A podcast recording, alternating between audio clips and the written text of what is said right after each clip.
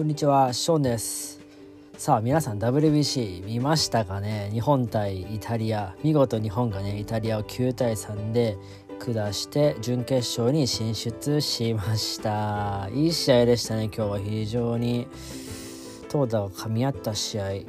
だったと思いますので今回もねこの日本対イタリア準々決勝ですね振り返っていこうかなと思いますこの振り返りはですね、まあ、ライブ配信本当はしたかったんですけれどもどうしてもね僕 個人がね家族と一緒に野球観戦ねしてるということで、まあ、ライブ配信じゃなくてこういったね振り返りの形でお伝えしていっています。今までのねあの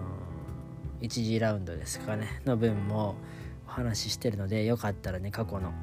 収録から聞いてください。でまあいつもですとねあの台本作ったりとかしながら台本通りに読んだりしてるんですけれどもお伝えしたりしてるんですけどもこの WBC のこの試合の振り返りに関してはもう台本もあれもないので 見たままの感想と試合展開をお伝えするという形になっていますのでまた今日もですねちょっと皆さんと振り返っていけたらいいかなと思います。で、えっと9対3ね試合は9対3で日本がイタリアに勝利したという試合でで、えー、とイタリアが8安打で3得点。日本が8安打で9得点という試合でした。で、えー、得点入ったところですね。イニング見ていくと3回の裏に日本がですね4点をまず先制してで5回の表にイタリアが2点返して4対2でその裏ですね5回裏に日本が3点追加して7対2 7回の裏に日本がさらに2点追加して9対2そしてイタリアがですね8回表に1点返して9対3というスコアになっております。で日本のですねオーダーをまず見ていきますと1番センターヌートバー2番ライト近藤健介3番ピッチャー大谷翔平4番レフト吉田正尚5番サード村上宗隆6番ファースト岡本和真7番セカンド牧秀悟8番ショート源田壮介9番キャッチャー甲斐拓也となっています。ポイントとしましては、まあ、ピッチャーででね。3番ピッチャーか先発が大谷であるというところとあとは4番と5番を変えてきましたね。村上がずっと4番を打ってたんですけれども、えー、と5番の、ね、吉田を4番に上げてで村上を5番に下げたという形になっています。そして6番7番ですね。この岡本牧の並び。さらにですね8番ショート源田ですね。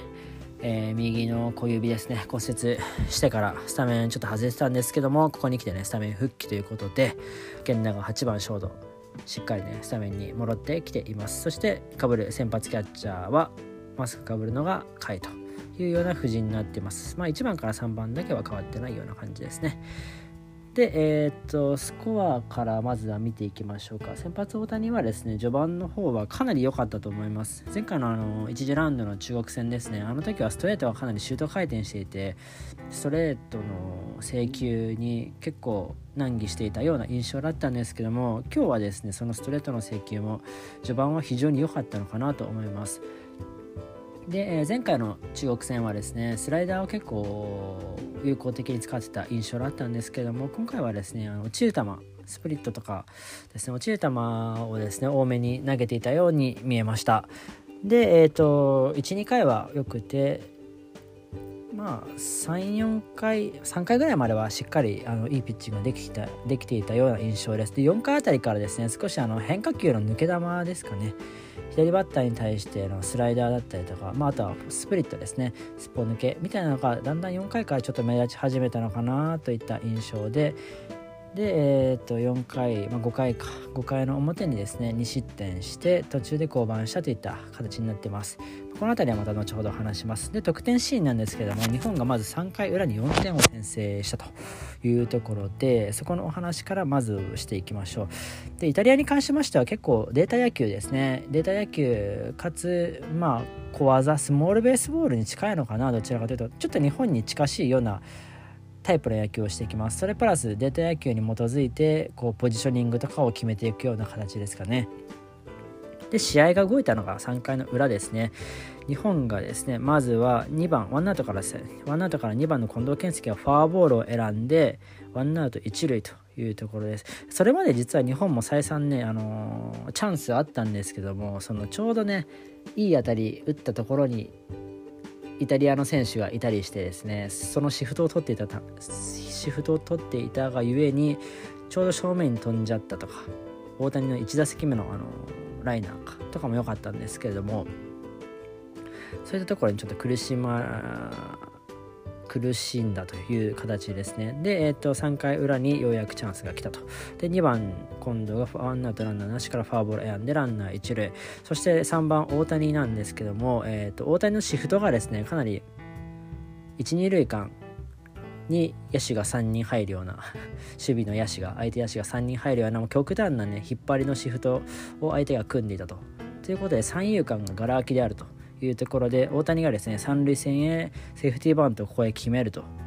でそれをですねピッチャーの悪送球を誘って今度がその間に三塁に行くとでランナーが一塁三塁となったところで4番の吉田のねショートゴロの間に1点をまず先制しました。このショートゴロもねあの普通であればおそらくセンター前ヒットだったんですけどもやはりねそのシフトのおかげでショートゴロになってしまったと。まショートはでもよく取ったような気がしますねあれは。で、えーと、まずとりあえずとにかくね1点を先制したというところででツーアウト2塁となって村上がフォアボールを選んで1塁2塁となって岡本ですね。レフトへのスリーランホームランということでこれはね、えーと、スライダーだったかな相手の球が。ちょっと泳がされた感じだったんですけどそこはねさすがの岡本ですね。しっかりとパワーで持っていった、まあ、技ありの一打ではあるんですけどやっぱパワーがないと打てないような一撃だったと。いうような感じで日本がこの回4点をいきなり先制しています。そしてね先発大谷が5回ねちょっと捕まってしまうというところでまずはですねデッドボール。とライト前ヒットそしてまたデッドボールというところでツーアウト満塁のピンチ。ちょっとねやっぱ抜け球がこの回ね特に目立つようになってきてなってきたというところでツーアウト満塁のピンチで3番バッターにライトへのタイムリーヒット。2点タイムリーになりましたこれ。4対2ですね。イタリア2点返して4対2でここで大谷が降板します。でなおもねピンチなんですよね日本。ツーアウトランナー一塁三塁でバッター4番バッター。で迎えたまあピッチャーですね。大谷に代わって向かったピッチャーが伊藤大美ですね日本ハムの伊藤大美がこれワンポイントリリーフというところできっちりねショートフライに打ち取ってスリーアウトとしっかりね火消し投球してくれましたで、えー、5回の裏ですね、その裏の攻撃なんですけど、まずは3番の大谷がフォアボールを選んで、吉田正尚がデッドボール。またデッドボール当たっちゃったんですけどね、かなりね、デッドボール受けてますよね。これでランナーの後、1塁2塁というところで、村上がタイムリーツーベースを放ったと。ようやく、あのー、いい一打が出たのかなっていう感じで2点あ1点か1点追加して5対2としますなおもねノーアウトランナー2塁3塁で岡本ですねライトへ2点タイムリーツーベースで7対2とこの回ね3点加えて7対2としました。岡本は今日はね5打点の大活躍というところで。で、えー、その後なんですけど僕もう1イニングなんか伊藤大海行くのかなと思っててかなり良かったのでそしたらですね今永が上がりました。今永翔太が DNA の今永翔太が上がって1回をですね11球2奪三振。完璧ですね。もう彼はもう うん。逆に海外勢相手にしてた方が多分すごいいい成績を残すのでもうメジャー行っても全然活躍できそうな感じですよねこの感じだと。球も結構今日も速かったですしね。で今永が1イニングをピシャリと抑えました。そして日本代表はですね7回からはダルビッシュ有が上がっています。で7回表ダルビッシュはまず1イニング目を0点で抑えました。そしてその裏ですね7回裏なんですけども日本はですねまず先頭の吉田正尚ですね。えっ、ー、と、相手のあれ、スライダーでしたっけ？ねあれ、スライダー系の球をですね、完璧に叩いて、ライトスタンドに突き刺さるソロアーチをいきなり払って8対2としました。さらにね、ワンアウト1塁3塁というチャンスを作った後に、怪我をしているね、源田がですね、しっかりインハイの球をですね、ライトへタイムリーをして9対2打って9対2としました。源田もね、あの大変だとは思うんですけどよくあそこであの振り切ってくれたのかなっていう感じですね。これでもうね日本勢いついちゃいましたね。9対2としています。でダルビッシュの2イニング目なんですけれども8回の表ですね。えーと、ワンアウトランナーなしからですね3番バッターにレフトスタンドへのホームランを打たれてしまいますがその後はですねその後またランナー出すんですけどもゲッツーに打ち取って追加点は許さずという形で9対3で日本代表のですね、えー、最後の9回マウンドに上がったのは巨人の大勢ですね。ヒット2本を許したんですけどもやはりですねあの右バッターに対しての内角にこうえぐり込んでくるようなストレートですね。あれが非常に右バッターに対して有効的であって右バッターに対しては割と難なく打ち取った印象です。左バッターに対してね逆にちょっと打たれちゃったのかなっていう感じですが、まあ、ランナー出しましたけどもね1イニングしっかりゼロに抑えてゲームセットという形で9対3見事快勝ということで僕個人としてはですね1次ラウンド、まあ、1次ラウンドを含めこの今回の試合が一番いい試合だったのかなって思った印象です。ヌートバー近藤2人で2人合わせて今日は1安打しかヒットは出てないんですけれどもまあその中でねあのー、他の選手が今日みたいに打ってくれると非常にいい試合になるのかなと。近藤はでもフォアボール2個選んでるので どのみち出塁はしてるんですけどね。ヌートバーとこの近藤のねこの2人がいなくてもまあ出塁はするんだけどね。いなくてもそれなりにでもしっかり点を取れる打線であることを今回のこの試合でね証明できたと思うのでさらにねこの12番が機能してくるとより怖い打線になるのかなといった印象ですね。今日はなのでまあどの選手もねまんべんなく活躍してくれたのかなと思って、まあ、特にその中で岡本が、まあ、すごい爆発的な活躍をしてくれたので良かったのかなと思います。あとは何といっても村上に今日あの長打がねツーベース2本ですか。2本出たのでこの辺も何かこうきっかけになるといいのかなと思います。アメリカ行く前にあのしっかりとした長打がね出てよかったなっていった印象です。あとは源田のねあの指の状況がちょっと心配ではあるんですけどもあんだけ触れてたので多分大丈夫かなって思います。彼がいないとねやっぱ機動力が使えないんですよね。ま中野でも全然いいんですけれどもまあ、こう総合的に、ね、守備も含めて総合的にこう考えた時にやっぱ源田の方がいろいろできるのかな。バントとかもね小技とかも上手ですしできるのかなといった印象ですかね。岡本の盗塁にはちょっとびっくりしましたけどねアウトになっちゃったんですけど。あれはねびっくりしちゃったんですけど、まあ、その後ね岡本ファーストなんですけど本職でない中でいい守備も見れましたし非常に良かったのかなと思います。ただ正隆吉田正尚がねやっぱりさすがすぎるっていうところは ありますね。あとは個人的にはどうだろう。牧とかも良かったですね。あのちょっとライトに打った球打った打球があったんですけども少しタイミング外されてライトに飛んでったですけどね。姿勢崩されながらもフェンス手前まで飛ばしてましたからね。あれやっぱはまればバーンと飛んでっちゃうようなあれはちょっとねすごい打球だったなって思いましたね。あんな伸びるんだって思いました、まあ、投手陣に関しては大谷とダルビッシュのね最後の継投というところで おそらくもうこれがあのー、2人がね同じチームで見れるのはおそらくこれで最後だと思うのであの最後見れたので良かったのかなと思います。そしてまあ個人的にはやっぱり伊藤大海ですね。彼はねもっとね長いイニングでもいいですしこうよりね重要局面で見たいなと思いました。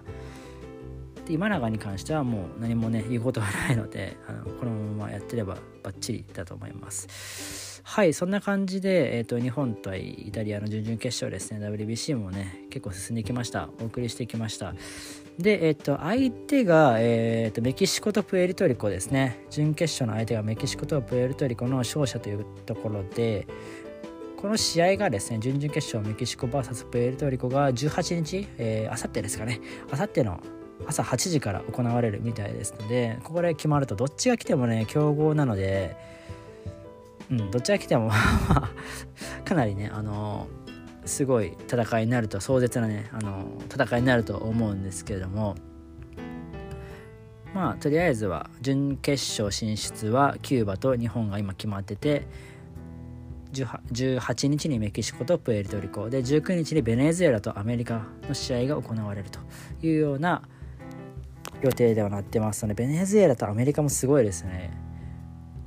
黒星なしのベネズエラ対優勝候補ですよねアメリカ。ドミニカがもう消えてしまったのでいなくなってしまったので繰り上がってくるとアメリカがね優勝候補になってくるわけですよね。ただねこのドミニカがねあの1次ラウンドで敗退したりとかあとはプール A の2勝2敗で5チーム並んじゃったりとか何があるか本当にわからないので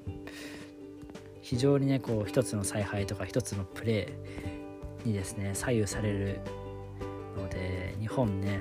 ちょっとしたミスがこうね失点とかにつながらないといいですし逆にですねあの相手のそういうミスをですねうまくこうミスにつけ込んで得点できると勢いに乗っていくんじゃないのかなと思うので準決勝はとにかく多分死闘に、ね、なると思うので